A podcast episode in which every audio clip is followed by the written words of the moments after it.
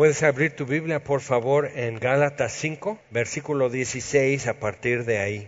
En el capítulo 5 ya quedó establecido que fuimos llamados a libertad y puestos en libertad y este, eso tiene implicaciones.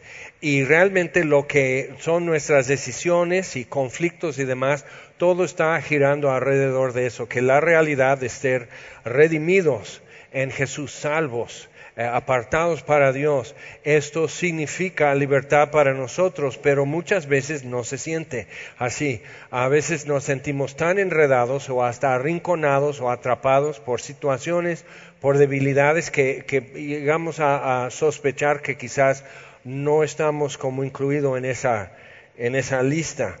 Pero aquí se trata de andar en el Espíritu y este y tenemos que como desvanecer algunas ideas quizás equivocadas que podemos tener que, probablemente es lo que da también a cierto nivel de frustración o desánimo para el creyente porque estás bueno si esto es verdad porque no me funciona y este pues vamos con eso dice digo pues que es referente a lo anterior, si somos puestos en libertad, si para libertad nos ha hecho libres Jesús, entonces andar en el Espíritu es, es lo indicado. Andad en el Espíritu, dice, y no satisfagáis los deseos de la carne.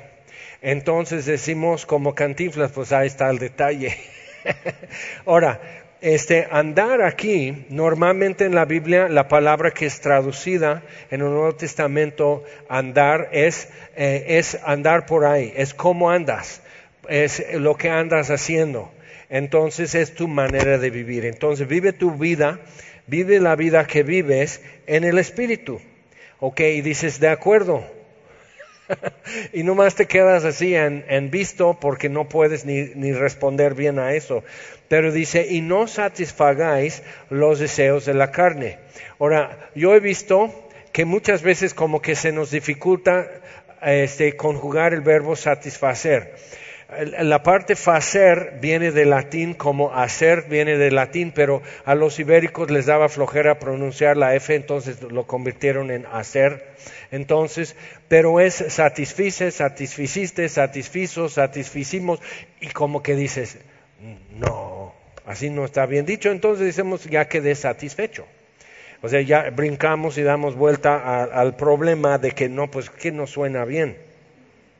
Pero cuando dice no satisfagáis los deseos de la carne, ¿de qué está hablando? Ok, eso vale mucho ah, para nosotros entender, porque deseo entender, eso sí, deseo entender y deseo no satisfacer los deseos de la carne. Ok, entonces, pero satisfacer es llevar a cabo no es la idea de saciar o quedar ya sin más hambre o algo así, sino no llevar a cabo. Entonces, eso nos, nos, nos arroja luz un poco a, lo que es la naturaleza del conflicto que muchas veces vemos en nosotros.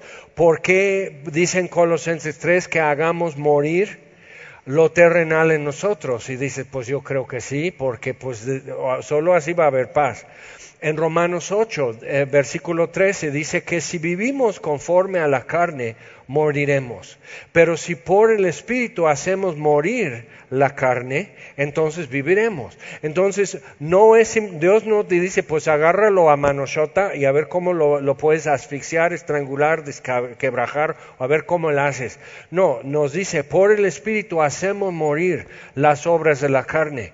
Entonces, este conflicto es espiritual. El, que quieres hacer algo y no te sale, quieres dejar de hacer algo y no se deja, entonces, ¿qué, hacer con todo eso? Pero no lo lleves a cabo. No le, como antes en, en capítulo 5 dice que no usemos la libertad como ocasión o oportunidad o punto de partida para la carne. Entonces, que no se lleve a cabo eso. Y ya en versículo 17 ya nos empieza a aclarar qué es lo que significa. Dice, el deseo de la carne es contra el espíritu y el del espíritu es contra la carne. Y estos se oponen entre sí para que no hagáis lo que quisierais. Y dices, ah, bueno, entonces ya estamos hablando de lo que es más cotidiano. No hago lo que quiero. ¿Te acuerdas en Romanos 7? El bien que quiero hacer, eso no lo hago. Y el mal que no quiero hacer, eso hago. Y la frustración que Pablo habla entonces acerca de, de querer agradar a Dios y estar enredado con esto. Ahora, Romanos 8, cuando dice esto, porque muchas veces, este, como que un texto fuera de contexto es que un pretexto, dice en Romanos 8:13 que si vivimos conforme a la carne moriremos. Y eso todo el mundo lo está experimentando en algún grado. Pero si por el Espíritu hacemos morir las obras de la carne, viviremos. Dices, bien. Y dice, versículo 14, que muchas veces se toma fuera de contexto. Y todos los que son guiados por el Espíritu de Dios, estos son hijos de Dios. Y decimos, no, entonces lo tomo, no, pues yo estoy danzando en la alabanza, estoy, o sea, me está guiando el Espíritu, está fuera de contexto, hermana. O sea, no. el contexto es ser guiado por el Espíritu de Dios para hacer morir las obras de la carne. No tiene nada que ver con simplemente sentir un impulso para hablar en lenguas o danzar o simplemente acercarte a un desconocido, hablarle de Jesucristo. Eso puede ser bueno, buenos impulsos, pero no es lo que está enseñando en Romanos 8. Romanos 8 es enteramente acerca de la obra de santificación, conformarnos al, al carácter de Jesucristo por el Espíritu. Eso es el contexto de Romanos 8. Cuando captas eso y dices, si por el Espíritu hacemos morir las obras de la carne y todos los que son guiados por el Espíritu son hijos de Dios, entonces puedes decir una de dos cosas. Ah, pues creo que no soy hijo de Dios. Nunca me sale eso. Y eso es lo que empieza a ser como como una conclusión equivocada a, la que algunos llegamos. Pues entonces yo creo que nunca nací del Espíritu. Puede ser. Pero la Biblia también da indicaciones y pruebas definitivas sobre eso, precisamente para tener fe, para tener paciencia, para tener esperanza en un proceso que está sucediendo. Entonces vamos a ver esto un poco. Ahora, entendiendo que es un proceso, porque más adelante habla de las obras de la carne y una obra, si tú ves una obra de construcción, es un proceso. Entonces están escarbando, están eh, haciendo esto, están poniendo estacas, hilos, están sacando niveles, están haciendo mampostería, están parando varillas, están colando este, castillos entre los muros y todo. Es un proceso. Entonces, y si nuestra morada celestial dice, es una morada eh, permanente. Entonces, nuestra morada terrestre lo llama en el Nuevo Testamento tabernáculo. Es una tienda de acampar. Es para nómadas. Dice, ah, con razón, y hasta alguna, como que se me están aflojando las estacas y las cuerdas. Sí, pero eso es temporal, no es una, no es tu habitación permanente. Ahora, si yo puedo entender que es un proceso tanto de fruto como de construcción, entiendo mejor por qué dice que, por ejemplo, en Colosenses 2.6 dice que andemos por fe. ¿Por qué? Así como hemos recibido a Cristo, andar en Él. Ok, ¿cómo recibí a Cristo? Por fe. Entonces, por fe andar en Él. Dice, arraigados y sobreedificados. Otra vez esos dos procesos de un árbol o una planta que está creciendo, arraigado para poder crecer y fundamentado para poder ser sobreedificado. Entonces, ambos son un proceso hacia un término claro que, que Dios está contemplando. Ahora, entonces, dice, el deseo de la carne es contra el espíritu y el, del espíritu es contra la carne. Ahora, hace años en, un lugar eh, donde ayudábamos en esa iglesia, había una reunión de varones cada mes regional en todo el estado de Puebla, hasta de Orizaba llegaban. Era muy padre. Entonces, en ese movimiento, algo que es muy típico es que si eres hombre mayor de edad y estás en comunión, que a veces es un término nebuloso, pero si estás en comunión, o sea, asistes regularmente a la iglesia, puedes participar. Entonces es libre. O sea, simplemente hay una pausa y alguien se levanta, trae su Biblia, sube al púlpito. Imagínate, requiere disciplina y dominio propio para decir nadie. Pues entonces voy. Y, y, compartir con los demás lo que tú estudiaste en la porción que estamos estudiando. Bueno, esa vez estábamos en Gálatas, estábamos en Gálatas 5 y leímos versículo 17, y el que dirigía eso antes, los martes antes del primer viernes del mes, tenían una reunión local para ayudar que nadie la regara demasiado, o sea, como repasar y, resolver dudas y, que no hubiera rareza. Entonces, este, y el que dirigía preguntó, bueno, entonces eso de que, que dice para que no hagáis lo que quisierais, ¿de qué está hablando? Y alguien dice, pues es, es para, este, es que quiero pecar y el Espíritu de Dios no me deja. Y, y fue interesante, yo me quedé así. Y entonces algunos estaban así. Y otros así. Pues sí, y, acuérdate, cuidado con eso. En el libro de Números, Balaam, que era un profeta, pero no de Dios, Balaam fue contratado por este Balak, el rey de Moab, que inclusive ya encontraron evidencia arqueológica acerca de ese rey de Moab, no es un cuento, sí existió. Entonces, Balaam dice, Dios le dijo, vienen unos hombres, no vayas con ellos. Entonces vienen, le ponen la, invitación, te pagaremos con oro esto. Entonces Balaam dice, no, Dios no me deja ir con ustedes. Ahí estás, Balaam. Entonces dices, bueno, quiero hacer esto, pero Dios no me deja. Y eso describe mucha experiencia del cristiano, que yo, así, yo soy como un perro viendo sobre la mesa, la señora dejó bisteces y ella está hablando por teléfono en la sala y no ve, y a lo mejor ya no quiere esas bisteces y yo sí, y ahí está el perro, siempre negociando los términos en su cabecita. Y, pero el Señor no me deja, Dios no me deja. Ahora, tenemos que aclarar eso porque realmente es al revés. Lo que tu alma fue creada para hacer y no ha podido, naces del Espíritu, naces de nuevo. Lo que tu alma fue creada y nueva creación para poder hacer es amar a Dios con todo tu corazón, toda tu alma, toda tu mente y todas tus fuerzas. Fuiste creado para eso y nunca vas a tener plenitud de gozo y plenitud de paz hasta poder hacerlo. Por eso en esta vida siempre hay un grado de frustración en nuestra existencia, siempre hay un grado.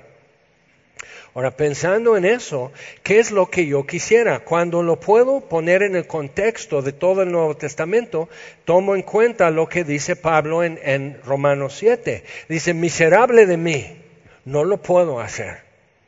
Qué frustración, qué desilusión, qué desánimo, miserable de mí. ¿Quién me librará de este cuerpo de muerte? Ok, entonces, lo que, entonces estamos de acuerdo que lo que queremos es agradar a Dios, queremos amar a Dios. Eso es lo que queremos. Pero no se logra consistentemente, congruentemente, constantemente. O sea, ahí siempre estamos, otra vez, quedé corto. Y eso es la realidad. Ok, cuando dice el deseo de la carne, por eso no llevar a cabo el deseo de la carne, el deseo de la carne es contra el espíritu y el del espíritu es contra la carne.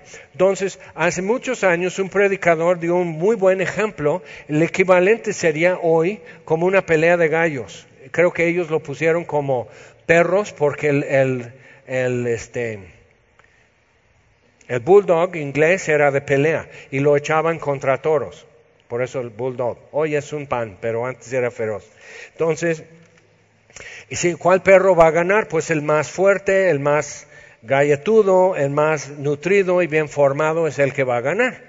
El que tiene colmillos fuertes y todo es el perro que va a ganar. Ahora, si fuera una pelea de gallos, diríamos, ok, aquí está con tu gallo pinto y tú con tu gallo negro, ¿cuál va a ganar? Y tú ves, dices, pues este, ese está más fuerte, está más crecido, hasta cómo camina, cómo te mira, hasta ya te está retando y ni siquiera tú, o sea, tú eres su amigo y vas a apostar a su favor y te quiere rayar. Entonces, este gallo va a ganar.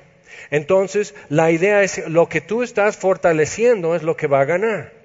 El problema con eso, en mi imaginación que es más traviesa, yo tengo eso. Yo de, niños de niño veía caricaturas y a lo mejor te acuerdas de unos que del coyote, pero no el coyote del caminos, porque nunca llegaron a tener paz.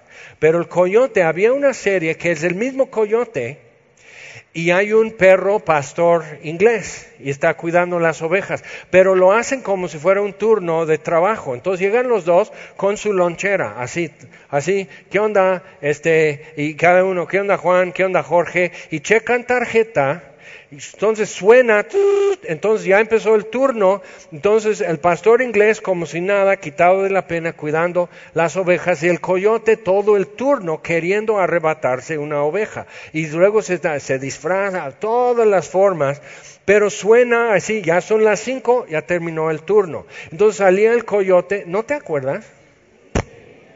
Entonces sí tuviste infancia. Entonces el coyote sale enyesado, sale con muletas, sale con así un moretón y todo eso. El perro inglés, el pastor inglés como si nada. Pero, pero y entonces hasta casi invitándole a una chela determinando el turno, pues ¿dónde va? Pues nos vemos mañana. O sea, fuera del turno, su trabajo era ser enemigos. Y fuera del turno eran vecinos y amigos y todo bien. Ahora, tienes que entender que el deseo de la carne es contra el espíritu y el, el del espíritu es contra la carne. Nunca se van a poner de acuerdo, nunca va a haber amistad. ¿Ok? Nunca va a haber. Por eso Jesús nos lo define y nos lo simplifica cuando dice, si alguno quiere ser mi discípulo, si quiere seguir en pos de mí, niéguese a sí mismo, tome su cruz, entonces que sea mi discípulo. ¿Ok? Lo está dejando muy resumido, muy sencillo para nosotros poder entender. ¿Ok? Entonces, eso es lo que necesito. En otra parte, Jesús dice en Juan capítulo 12, si el grano de trigo no cae en tierra y muere, permanece solo. Pero si muere, llevará mucho fruto. Otra vez hay un proceso iniciado por caer y morir. Entonces Jesús cuando está diciendo, niégate a ti mismo, toma tu cruz, dices, ay, pues la estoy pensando. Estás posponiendo vivir. ¿Ok? Estás posponiendo vivir. Estás diciendo, ah, después voy a vivir, ahorita no. Tienes que pensarlo así, es un proceso. Entonces, cuando vemos en, el universo, vemos en la creación que Dios dibujó, que Dios imprimió en todo el universo su naturaleza. Y hay procesos de morir. Hay procesos de ser sembrado, brotar y nueva vida. Eso, o sea, está en todo. Entonces, no me tiene que sorprender que, que, ya en el Nuevo Testamento me esté diciendo, si el grano de trigo, y me da a entender que soy yo, si el grano de trigo no cae en tierra, permanece solo y sin fruto. Pero si muere, ahora, ¿qué sucede? Seguramente en primaria te dieron la oportunidad de hacer eso, a lo mejor se secó en la ventana, no, le pusiste agua, pero tomas un vasito transparente de plástico y le pones buena tierra de maceta y le siembras un frijol. O si no, hazlo esta semana. Entonces siembras el frijol y ¿qué le pasa al frijol? Pues nada, si no le regas nada, ahí se queda. muerto de risa nomás. Pero siembras entre energía del sol, ¿ok? Y el agua y, la, y lo que hay en la tierra empieza a brotar. Y durante un tiempecito el frijol tiene suficiente. Es lo que comemos, es lo que nos nutre cuando comes frijoles. Tiene lo suficiente ese grano de frijol, es la semilla de frijol, tiene lo suficiente para vivir. Pero llega el momento que ya empieza a echar raíces y empieza a brotar y sale algo que ya traía adentro pero no era visible ni bien formado. Entonces, pero el frijol como frijol ya dejó de ser, se revienta. El grano de maíz se revienta, el grano de trigo se revienta. Entonces, interesante cómo Pablo habla de la muerte y de la esperanza de resurrección en 1 Corintios 15, que es sembrado cuerpo mortal. ¿Ok? Entonces pierde su forma y figura y demás. O sea, el proceso de vivir de vida eterna es perder mucho. Perder la figura, la forma, lo, lo, externo reconocible. O sea, llega el momento que algo está brotando y tú no sabes si es frijol o si es higuerilla higuerilla es venenosa. Entonces, o sea, tú no sabes, la hoja se ve parecida y todo. ¿Te acuerdas la parábola del trigo y la cizaña? Cuando brota, las dos matas son muy parecidas, hasta que empieza a salir la espiga y te das cuenta, esto es trigo, esto es cizaña. Entonces, otra vez, o sea, tienes que dejar cosas suceder a veces para que quede claro. Nunca te has preguntado, bueno, el Espíritu de Dios puede abrir el mar rojo. El Espíritu de Dios abre los ojos del ciego. El Espíritu de Dios formó a Jesús en el vientre de la Virgen María. El Espíritu de Dios levanta a Lázaro de los muertos. ¿Por qué? Si yo nací del Espíritu. O sea, entonces, ¿por qué sigo batallando con esto? ¿Por qué sigo siendo un miserable fracaso? ¿Por qué no puedo crecer? ¿Por qué no veo santidad en mi vida? ¿Por qué no veo el carácter de Jesucristo más bien formado en mi vida? Es buena pregunta.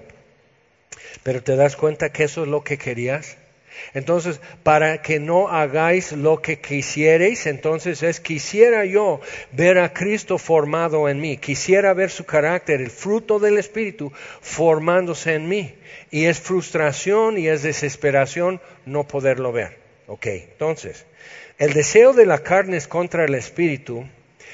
Una de las razones por qué las películas de terror venden boleto muy bien, es porque el terror, la sensación en una película de terror, no cuando en verdad el monstruo te está persiguiendo, se siente muy diferente, pero en la película porque es como es, es ajeno, entonces puedes como que entrarle hasta donde tú quieres, ¿no? Y puedes psicologiarte un poco, pues no más es catsup y demás, ok. Pero una película de terror, la reacción que produce en nosotros, la sensación física es idéntica al gozo. O te subes una montaña rusa, pero montaña rusa soviética, ¡ah! de gritar todo el tiempo y ya bajas y, estás con tu familia, tus amigos y dices, ¡qué terror! Y te dicen, ¿subimos otra vez? ¡Ta! ¿Por qué? O sea, es, esa sensación física es idéntica al gozo. ¿Por qué? Entonces, sí, pero ¿por qué el mundo no donde quiera consigue gozo y no a ese precio? ¿Te das cuenta? Y no en compañía de amigos y todo eso. O sea, o sea van todos a es súper mega asustarse en una montaña rusa y lo llaman diversión. Ay, nos fuimos con toda la familia, qué día tan padre. Y dices, de pasar todo el día de terror. ¿Por qué lo llamamos divertido?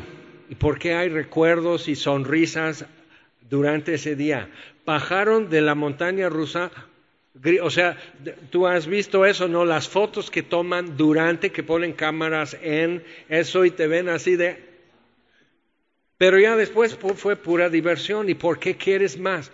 Porque la sensación física es idéntica al gozo. Pero el mundo no consigue el gozo a ese precio ni tan fácilmente ni tan frecuentemente. Por eso el uso de drogas el abuso de alcohol y demás también, porque produce sensaciones muy parecidas. Entonces, ¿qué es lo que se está consiguiendo? Y se va, pero hay que conseguir más. Y teniendo eso en mente, tenemos que preguntarnos, bueno, el deseo de la carne es contra el espíritu y el deseo del espíritu es contra la carne. Ahora, la carne quiere disponer de lo que el espíritu dispone. Eso es lo que está hablando. Y el Espíritu quiere disponer de lo que la carne dispone. No es el coyote y el pastor inglés, que fuera del turno son amigos. Nunca van a ser amigos, son invasores, es un agresor contra el otro. El Espíritu Santo es un agresor contra la carne. Y la carne es un agresor contra el Espíritu y quiere llevar a cabo algo. Por eso no satisfagáis, no, no lleves a cabo el deseo de la carne, que quiere disponer de lo que el Espíritu tiene. Y el Espíritu quiere disponer de lo que la carne tiene. Ahora, ¿qué es lo que el Espíritu tiene? Fruto del Espíritu, amor, gozo, paz, paciencia, benignidad, bondad, fe, templanza. Y nunca lo va a conseguir tan barato como es regalado por Dios. Entonces, gozo. Eso es el que más. Pero hay otras cosas, por eso la gente anda buscando donde quiera, donde quiera, se mete en situaciones y con gente y todo buscando eso, eso, poder tener eso, poder disponer de lo que el Espíritu dispone, porque el mundo no lo tiene. Por eso cuando Jesús dice, mi paz os dejo, mi paz os doy, no como el mundo lo da porque el mundo no dispone de su paz. Entonces, cuando lo entiendes así, el espíritu quiere disponer de lo que la carne dispone.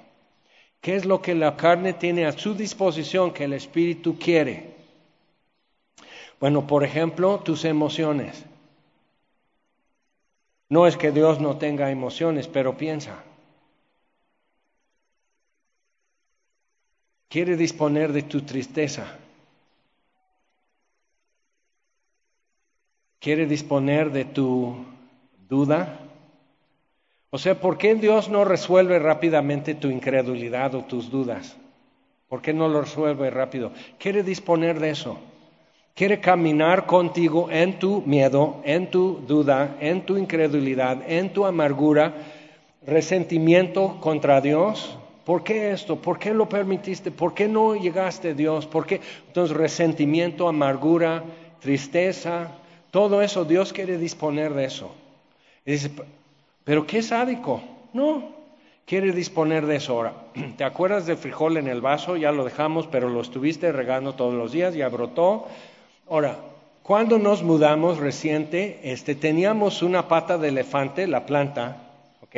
No un elefante, porque eso sería ilegal. Entonces una pata de elefante en una maceta, que habíamos tenido esa pata de elefante de tamaño de una cebolla chiquita, de hace años, y la fuimos cambiando de maceta durante los años, el último macetón de este diámetro. Y cuando dije, ahora sí lo voy a sembrar y se va a quedar en esta casa.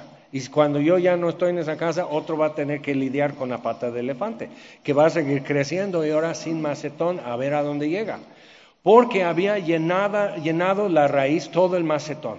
La maceta era pura raíz con unas piedritas que no las pudo digerir la raíz de la planta, con unas piedritas y quizás por todo que la movimos para aflojar la raíz porque ya sembrado en tierra, igual, pues échale ganas, aquí ya puedes hasta donde te alcance el mundo, echa raíz. Entonces, y quizás un puño de tierra es todo lo que había después de un macetón lleno de tierra. Entonces, ¿qué pasó con esa tierra? Se la comió la planta. La próxima vez que te paras junto a un ahuehuete es una maravilla, pero esas toneladas de madera que es el árbol, o sea, el diámetro, nomás ve haciendo el cálculo. Si es madera densa, pesa más o menos así, el metro lineal por 8 pulgadas por una pulgada. Tú puedes hacer el cálculo, de cuántas tablas saldrían de este árbol, ¿Cuánto, cuántas toneladas de madera. No, cuántas toneladas de tierra. Y es una bomba hidráulica moviendo de sus raíces. Teníamos un aguahuete junto a un río y tú veías eso y decías, no, pues como árbol sembrado junto a ríos de agua que su hoja no cae. O sea, puede haber una sequía, pero ese árbol ni sabe que no ha llovido, porque sus raíces están bebiendo directo del río. Entonces, una bomba hidráulica y está transformando diariamente, gastando energía del sol para poder mover esa agua en todo su tronco y ramas y hojas. O sea, es tremendo, pero entonces lo que vemos son las obras de la carne que es un desgaste y gastando energía para producir algo. Y tenemos fruto del Espíritu que también gasta energía y es un desgaste producir fruto. Para que ese ahuehuete crezca de ese tamaño, tuvo que transformar toneladas de tierra. Y cuánta luz del sol y cuántos litros de agua mover diario, diario, diario. Y nunca descansar. Y cuando cortas un árbol, puedes ver en sus anillos del tronco los años gordos y los años flacos, cuando creció mucho, cuando creció poco. Nosotros, si nos cortan en dos, el día que morimos ya no se va a ver la anillada, la historia de los años. Pero, por ejemplo, hay situaciones que puedes estar viviendo hoy que no explicas y te está costando. estás moviendo cuántos litros de agua diario, estás transformando cuántas carretillas de tierra buena y transformando eso en madera, ¿y crees que eso no te cansa? ¿Por qué a la mujer embarazada le da sueño? Está trabajando, está haciendo un niño.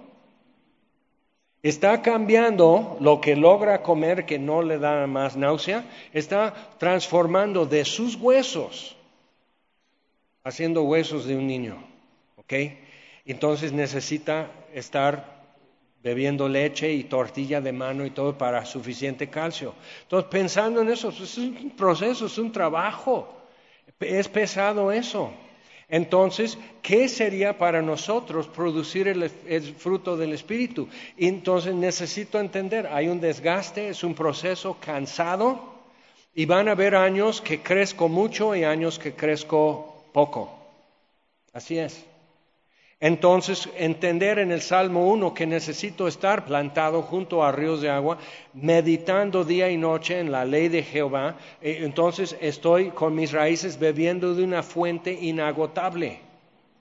Porque los años flacos son los años de sequía para un árbol, pero el árbol plantado junto a ríos de agua no conoce lo que es sequía y su hoja no cae y da su fruto a tiempo.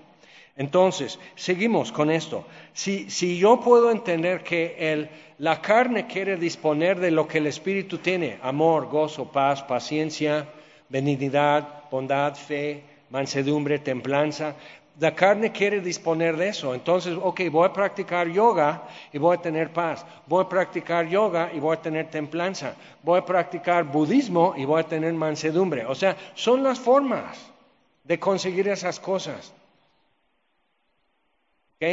Voy a tomar té amargo para no enojarme tan fácilmente o cuando me enoje que no me haga daño al estómago. Entonces, todo lo que usamos queremos disponer de eso.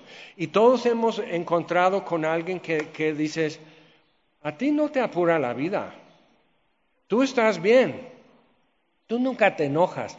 En otra iglesia hace muchos años, alguien que era nuevo, tuvimos un día de trabajo y estábamos pintando y arreglando cosas y él anduvo pegadito conmigo así, pegado, pegado, hasta allá hostigaba.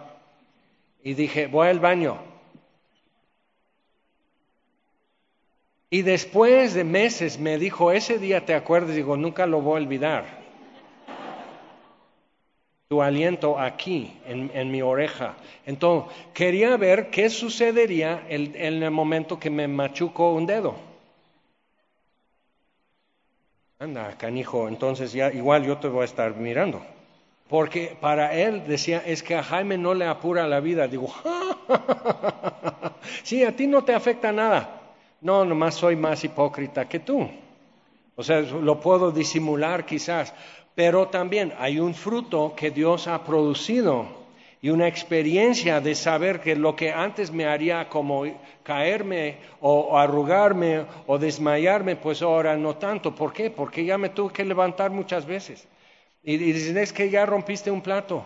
Entonces ya no puedo andar así golpeándome el pecho, tengo que ir por la escoba y el recogedor y levantar lo que acabo de romper. O sea, entonces mejor, mejor no hagas el tiradero. Aprendes, carácter.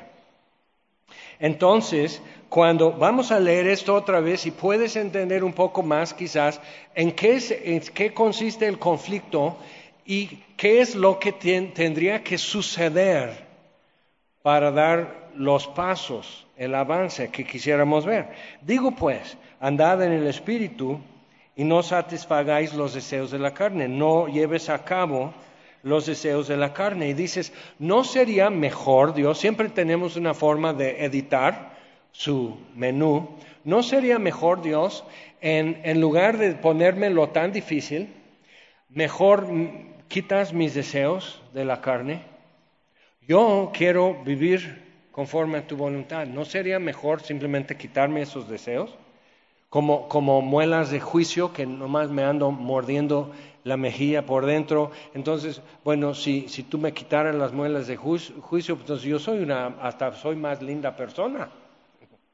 ¿No? Entonces, no. Entonces, cuando en primera de Pedro, cuando Pedro dice que hablando del Evangelio y lo que ni los profetas en el Antiguo Testamento podían entender bien, dice, estaban hablando de esto y Dios les reveló, estaban hablando de algo que ellos no iban a experimentar, nosotros. Cosas en las cuales, dice, es una frase misteriosa, cosas en las cuales los, los ángeles anhelan mirar. ¿Por qué? Porque un ángel no sabe lo que es creer sin ver. No sabe lo que es duda. No sabe lo que es confiar en Dios porque nunca ha desconfiado. Nunca ha sido engañado, entonces no es arisco. El ángel no conoce pérdida, llanto, miedo. Y los ángeles nos ven y ven lo que tú y yo no vemos. Ven que no vemos lo que ellos ven y ven cómo lloras. Y no entienden eso. Ahora, eso nada, no es nada más un espectáculo para los angelitos, pues mejor les mando el guion, que lo lean y que Dios me pase a la siguiente etapa, ya no quiero llorar. No, pero es exhibir algo. Ahora, si yo te mostrara las macetitas de nuestra pata de elefante durante los años, dirías, wow, pero es difícil hacer eso. Pero si cortas el tronco de un árbol, ese tronco, los anillos en el tronco te dicen toda la vida de ese árbol. ¿Ok? Ahora, y entiendes que es un proceso. Los, ah, la indígena de, los Estados Unidos en la, zona boscosa tenía una forma, como no tenían metales, eh, tenían como aquí los aztecas, obsidiana era, pero para no destruir su hacha de obsidiana, que también cuesta hacer, entonces simplemente iban y cortaban la corteza de un árbol, escogían un buen árbol, cortaban la corteza todo alrededor hasta llegar a la madera. La madera ya es tejido muerto, es madera. Y la corteza es donde está pasando todo el agua, todos los nutrimientos y el árbol se seca. Y es bonito porque se seca y no se, no se llena de polilla. Entonces ya seco el árbol, lo podían cortar mucho más fácil porque la madera pierde un poco de densidad, ya es madera seca y trata de cortar madera verde algún día. ok, entonces descubrieron cómo hacerlo sin la herramienta necesaria. Lo que haríamos hoy es una motosierra y ya. Entonces, pensando en eso, con falta de herramienta, la buscas, ves la forma, y eso va narrándose en tu vida. Y tú puedes ver una tortuga y ver cómo su concha de la tortuga va creciendo. Y si te fijas en los cuadritos, las partes de, la, de su concha igual tienen como anillos, aunque no es circular, pero marca el crecimiento de la tortuga. Y tú vas a ver en eso años en que la tortuga creció mucho y años que casi no creció. Yo en segundo de secundaria, yo crecí en el año escolar 20 centímetros. Y el presupuesto familiar en mi casa era dos pantalones para la escuela, para el año. Entonces me sentí como un niñote, porque entonces ve mi mamá que estoy creciendo, ve mi papá que estoy creciendo y va de jalón esto. Entonces como garza y como espantapájaros, porque entonces te compra un suéter para el año escolar y la manga llega hasta aquí. Entonces andas muy así, y la camisa así, y el pantalón así, no, ahora es súper hipster que, que, se vea el calcetín, eh, eh, pero en secundaria era muy penoso que, que eso se viera, porque, entonces, porque dice varias cosas de ti que en tu familia el presupuesto es más corto, que, que esto, que vas creciendo, que qué nerd, que qué...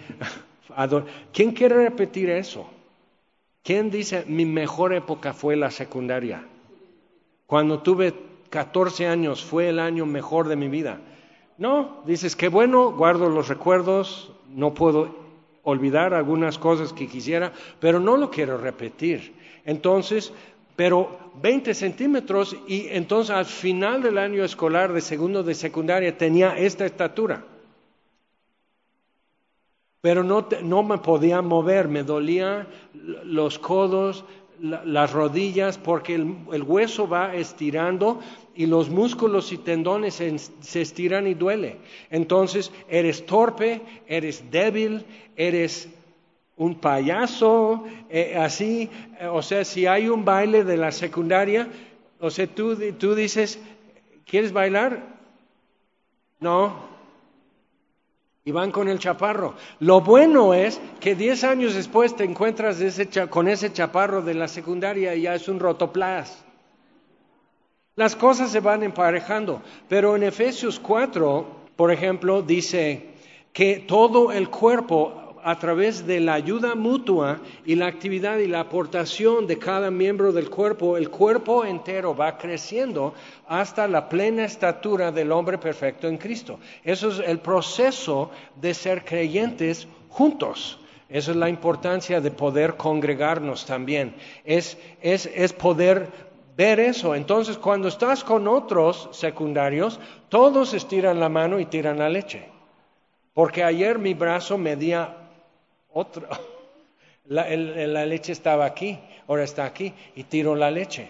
Entonces vivir un año que no tienes fuerza, que no, pero alcancé esta estatura, que es a donde tenía que llegar. Entonces a veces creces de un jalón, es incómodo, es doloroso, es torpe, no se explica, nadie quiere ser tu amigo, te salen granos, todo es horrible, pero estás llegando a la estatura. Estás, es a donde tenías que llegar. Y años después vas a poder decir, verte y decir, sí, de ahí ya no crecí. Eso tenía que ser mi estatura.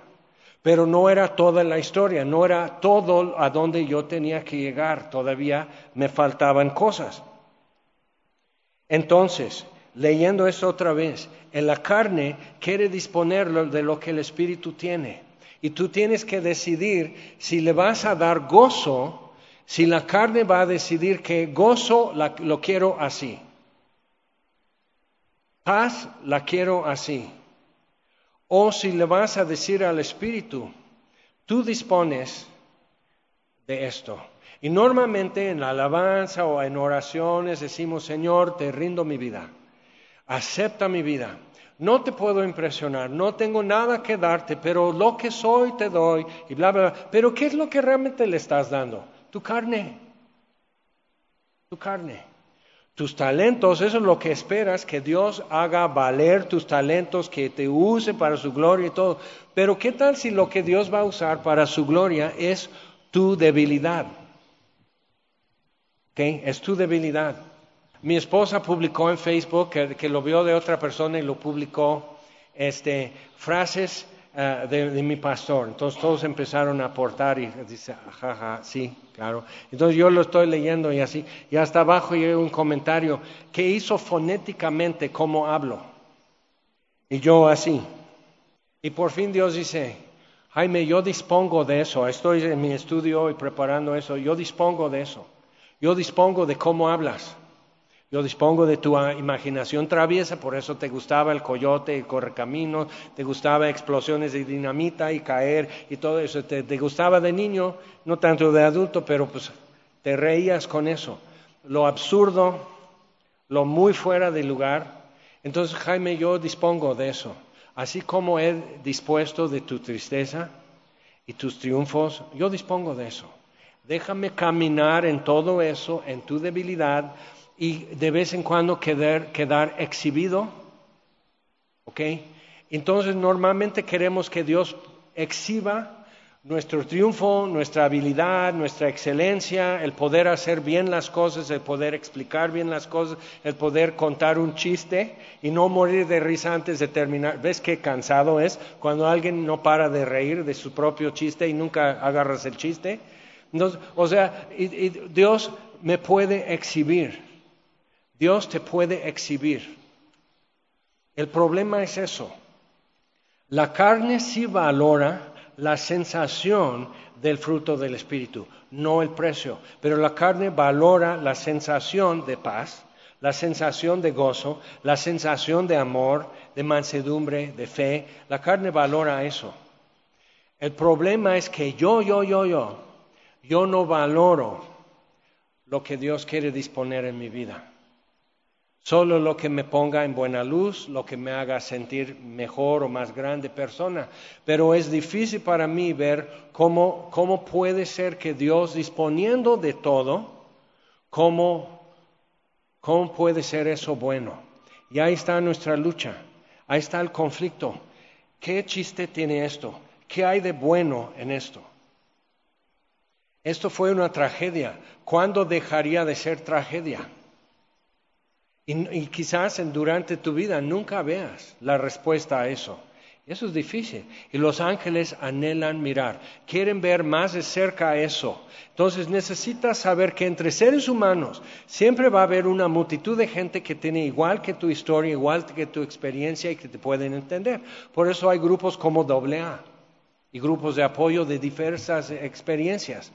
Pero los ángeles no necesitan sus grupos de apoyo para entender al ser humano.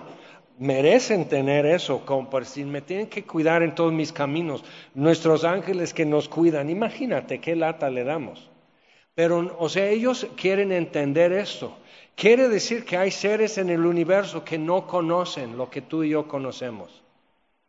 No conocen esta derrota, este desánimo, esta gran decepción ¿Te has puesto a pensar lo que significa que Judas le tomó por sorpresa a Jesús cuando le entregó, lo identificó con un beso?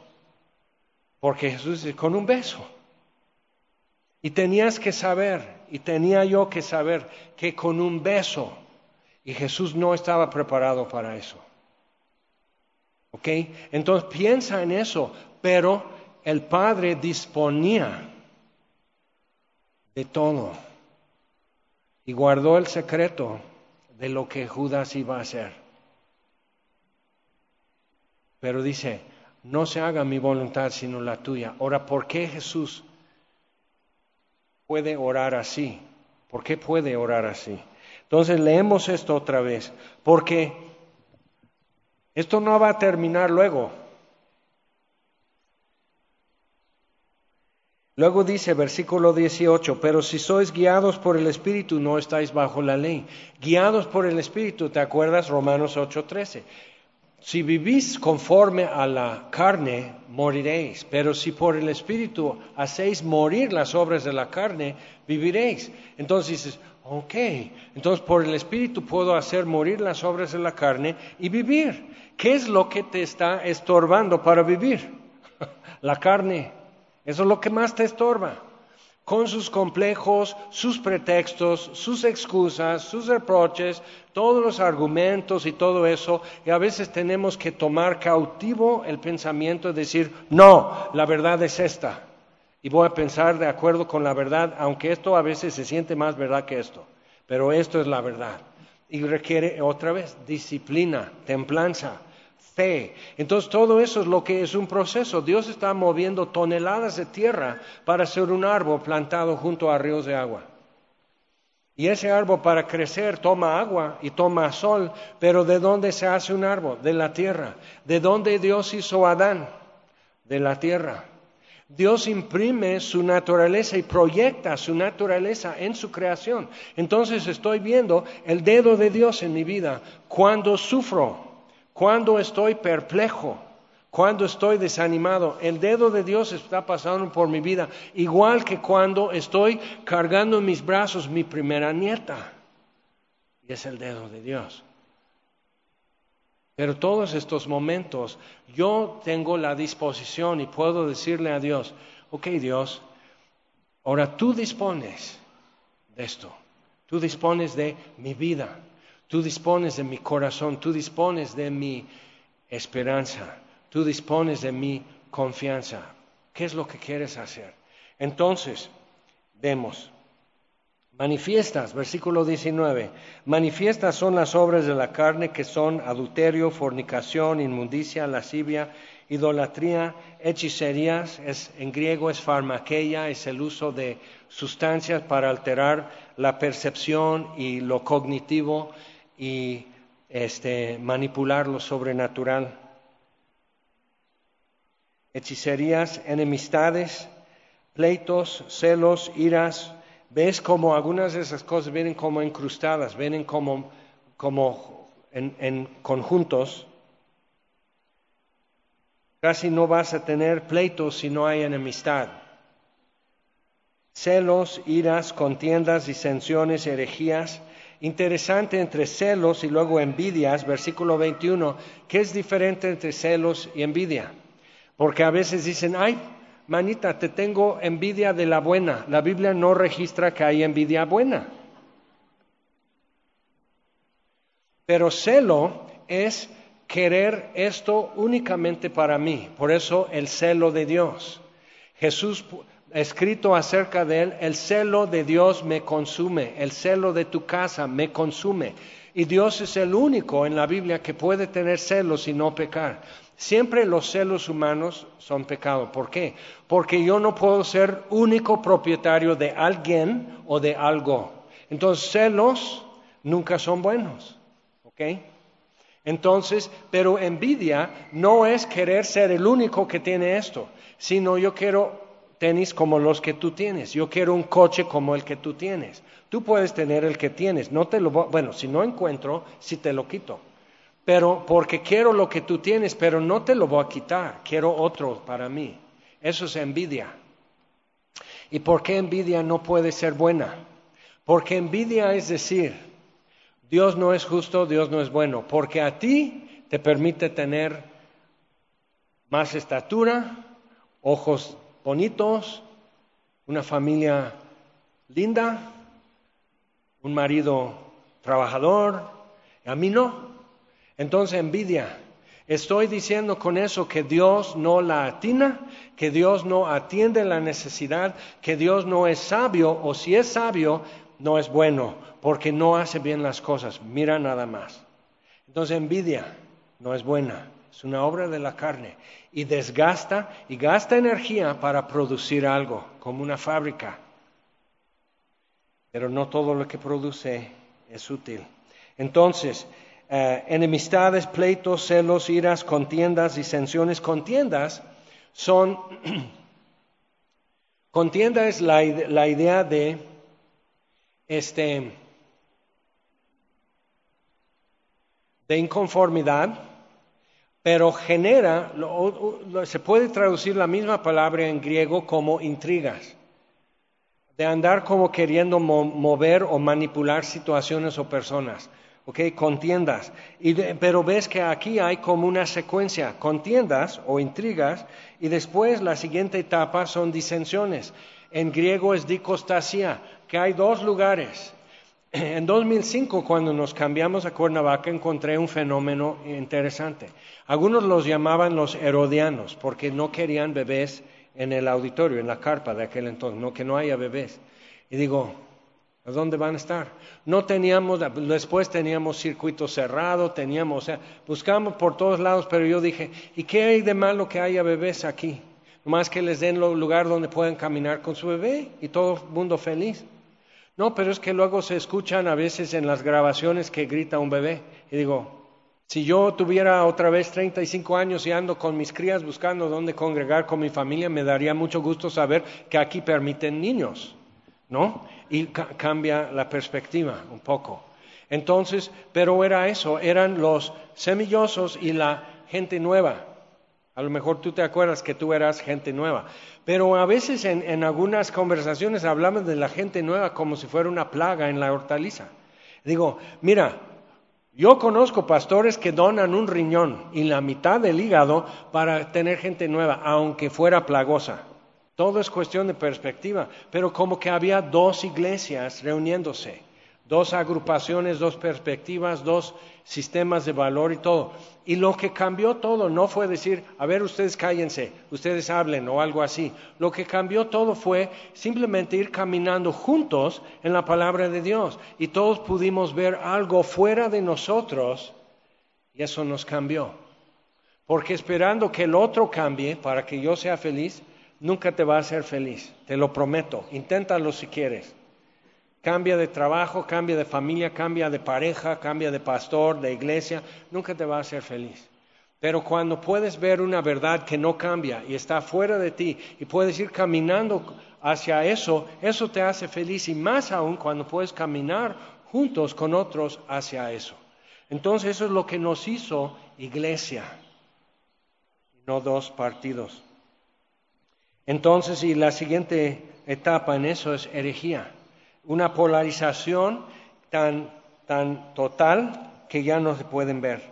Envidias, homicidios, borracheras, orgías y cosas semejantes a estas, acerca de las cuales os amonesto, como ya os lo he dicho antes, que los que practican tales cosas no heredarán el reino de Dios. Entonces, eso está fuerte. Vivir en eso va a producir muerte. Es un proceso y va a producir muerte. Pero el contraste, versículo 22, más el fruto, ahora checa eso. A rato que comas, a ver, comes frijol, ok, hay frijolitos en tu plato, semilla. Tortilla, semilla. O pan, semilla de trigo. Multigrano, no seas chocante. Semilla. Primero la flor, después la semilla. Y las obras de la carne llegan a un fin que ya no se puede más y es muerte. Y el fruto siempre trae semilla. Entonces, ¿qué hacían los antiguos? Pues sembraban maíz y crece. Y entre las milpas han sembrado calabacita y jitomate y frijol. Y el frijol produce nitrógeno en sus raíces y deja nitrógeno al maíz. Y el maíz apoya al frijol mientras crece y el jitomate. Y la calabaza va extendiéndose y hace una alfombra que, que estorba a la mala hierba que está creciendo en las milpas, estorba todo eso porque es una alfombra de hoja de calabaza. Y, y dices, sí, sí, hay combinaciones. El fruto del Espíritu hay combinaciones que se complementan y que son necesarios. Entonces, cosechaban su frijol y su maíz, entonces hacían enfrijoladas o tamales de frijol y hacían o de rajas porque no puede faltar el chile pero está alrededor de las milpas entonces igual su salsa con jitomate y entonces eh, se complementa. El jitomate con el chile con el maíz con el frijol y con la calabacita es un alimento completo. Y con eso pudieron construir pirámides nutriéndose así, pobremente, como quien dijera. Entonces combinan bien y da semilla para más, produce más. Entonces, lo que si eres de esos, vas al mercado los sábados, por decir, vas al mercado y esperas hasta en la tarde y los propios, los que cortan y traen los frutos del campo, te van a vender jitomate ya reventado, o sea, tan maduro y tan bueno, es buen jitomate, pero está ya está reventándose. Entonces sacan la semilla y te venden la carne del jitomate y hace muy excelente puré. Ya te di otro tip, voy a cobrar. Entonces, pero ¿por qué sacan la semilla? Porque esto produjo buenos jitomates. Entonces toman esta semilla para sembrar y tener más cosechas de buenos jitomates. Entonces el fruto del Espíritu va a producir más y va a alimentar toda una ciudad finalmente de amor, gozo, paz, paciencia, benignidad, bondad, fe, mansedumbre, templanza. Contra tales cosas no hay ley. Tienes toda la libertad y toda la amplitud y lo que, lo que tu imaginación te sirva para planear y llevar a cabo el fruto del Espíritu. Dios no te prohíbe nada. Entonces, y todo da más vida, todo trae semilla. Entonces, por ejemplo, pero todo combina muy bien porque trata de tener bondad sin mansedumbre y simplemente ser bondadoso y no manso. Entonces, pero es que va a haber gente irritante y de repente ya te está costando mostrar bondad. Necesitas mansedumbre. Necesitas, ah, dices, también me conviene paciencia. Y algunos miedosos dicen, no, no le digas a Dios que te dé paciencia, porque te, te va a poner tribulaciones y pruebas. Y digo, ¿no te las pone ya? O sea, ¿cómo ha sido tu vida hasta hoy? Pues no quiero más, no, no quieres más fruto. ¿No quieres ver lo eterno y lo eternamente precioso delante de Dios, el carácter de su Hijo formado en ti? Venga, Dios, tú dispones, tú dispones de mi incredulidad, de mi duda, de mi miedo, dispones de mi amargura. Como que muchas veces tratamos de esconder de Dios que estoy amargado, que tengo resentimiento y tratamos de, porque dices que no va, es que no, ese es pecado. Y Dios que te vio nacer ya sabe. Entonces necesito decir, ok Dios, tú dispones de mi amargura. Si tú quieres que yo siga amargo, ya lo estoy. Si tú quieres hacer un, un cambio aquí, tú dispones de mi amargura. Tú dispones de mi tristeza, de mi llanto, de mi quebranto, de mi decepción, de mi desilusión, porque normalmente queremos poner en sus manos lo que está bonito, lo que luce, lo que me exhibe bien, pero Dios está queriendo disponer de lo para exhibirse en mi vida. A ver si le doy disposición. Pero los que son de Cristo han crucificado la carne con sus pasiones y deseos y dices, mira, pues ahí está, versículo 24, ya estuvo que, no, yo no soy de Cristo. Pero ¿cuánto tiempo tardó Jesús en la cruz? Seis horas. Los romanos te podían matar en un instante. Te, cortaban la cabeza con una espada si eras romano. Probablemente así murió Pablo. Para que no sufras, no exhibirte, no hacerte eh, eh, espectáculo a la gente, no humillante y todo eso. Simplemente pues mereces morir y mueres. Ok, entonces, ¿por qué Jesús dilató en la cruz? Pero Él entregó el Espíritu. Los ladrones murieron ese día porque les quebraron las piernas, porque el otro día era santo, para no quedarse crucificados en un día santo. Haz tú la cuenta. pero normalmente podrían dilatar una semana crucificados. Y dices, ah, sí, y por eso, ¿verdad? Está costando tiempo. Algunos tenemos ya tiempo. Los que son de Cristo, han crucificado, no quiere decir que la carne no da lata, pero ya han decidido y han sentenciado y han actuado resueltamente contra la carne, para ya no dejarle llevar a cabo contra los deseos del Espíritu y ya no poner así a su disposición, sino decir, no, no, no, el Espíritu de Dios, yo nací del Espíritu, el Espíritu de Dios dispone de esto y lo tienes que defender y lo tienes que proteger, porque la carne siempre invade, siempre lo va a querer hacer, pero también el espíritu lo quiere hacer. Entonces, no, no estás haciendo esto solo. Los que son de Cristo han crucificado la carne con sus pasiones y deseos. Si vivimos por el Espíritu, ¿estamos de acuerdo? Si vivimos por el Espíritu, andemos también por el Espíritu. Y aquí cambió. Lo que aquí se traduce andar se puede traducir más exactamente marchar en fila. Entonces, mi manera de vivir va a ser marchar al paso que el Espíritu marca. Entonces tú has visto como cuando están marchando, cuando están ensayando una escuela y ahora sí, este, conversión a derecha. Entonces empiezan a hacer con un pie y el otro pie no mueve. Luego hacen, hacen esto muy bonito, hacen eso. Entonces ya, entonces ya empiezan con los dos pies a avanzar, es una conversión a la derecha. Entonces marcan el paso, uno, dos, uno, dos. Algunos siempre están en dos, uno, pero pues ahí está. Entonces, mi hijo marcha bien, tu hijo está chueco. Entonces, y eso permite dos cosas. Uno, llego bien al destino que el Espíritu me está llevando. Uno, dos, voy acompañado de otros que igual se tropiezan en sus agujetas, marcan dos, uno en lugar de uno, dos, conversión a la derecha, paso redoblado, o sea, lo hacen torpemente, se están pisoteando y todos se mueren de risa, y verdad, y aquí andamos torpemente, pisoteándonos a veces, pero juntos. No estás solo en eso. Piensa. No está tan feo el asunto. Vamos a ponernos en pie.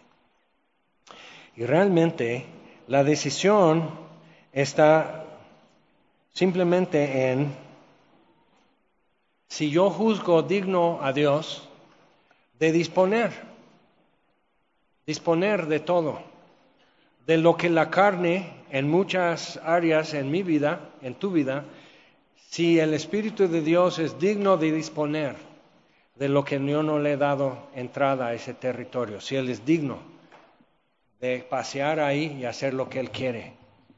Pero para eso tienes que saber, Dios es bueno. Y si no estás convencido, bueno, entonces dile, ok, ahora dispones de mi duda. Ahora dispones de mi miedo, porque todavía no estoy seguro si eres bueno. Vamos ahora. Señor, te damos gracias por tu palabra y gracias que podemos pararnos aquí y en pie decir, aquí nos presentamos nuevamente y tal cual como nos ves, así me presento para darte disposición, Señor, de lo que tú ya compraste. Ya busqué en mi archivero y yo no guardo ya la propiedad de esto. Ya lo adquiriste tú. Entonces, Señor, ah, siempre decimos toma control, pero realmente no es lo que pides, sino pides disposición, libre acceso y usar lo que es tuyo. Entonces, Señor, aquí nos presentamos y luego sí da miedo, luego sí hay incertidumbre, pero también disponte de mi incertidumbre, disponte de mi miedo y de mi desconfianza. Exhíbete, demuéstrate, mi duda. Nos presentamos hoy así en el nombre de Jesús. Amén.